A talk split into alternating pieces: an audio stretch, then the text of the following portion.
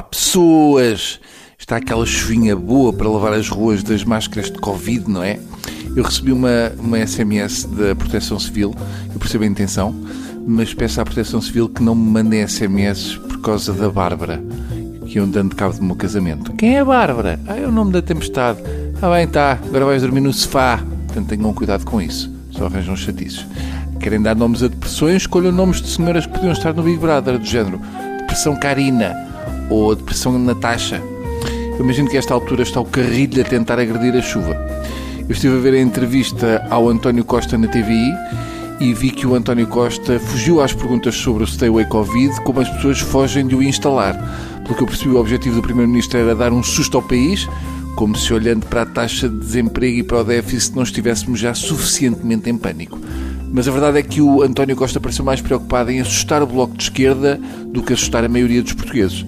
Se calhar ele devia dizer é que se a Catarina Martins não aprovar o orçamento vai levar uma multa de 500 euros e que os polícias podem entrar em casa dela sem mandato. Ficou tanta coisa por explicar, mas isto não dar grandes explicações faz sentido de quem faz parte da Comissão de Honra do Luís Filipe Vieira. O melhor é o Primeiro-Ministro convidar o Rui Costa para Ministro. É mais um Costa, já estamos habituados que neste governo fique tudo em família ficamos mais descansados porque António Costa já garantiu que não vai haver confinamento geral, quanto mais não seja porque domingo há Fórmula 1 no Algarve e não queremos dar cabo do turismo.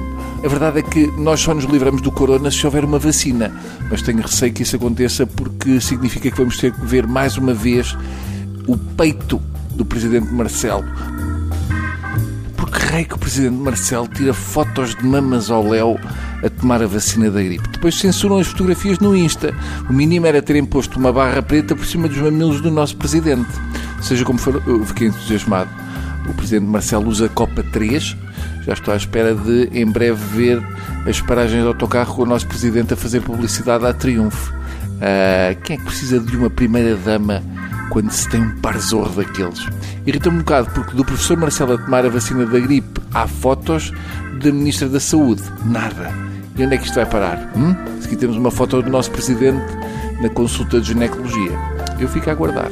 Até amanhã e abriguem-se do que lá vem. Adeus.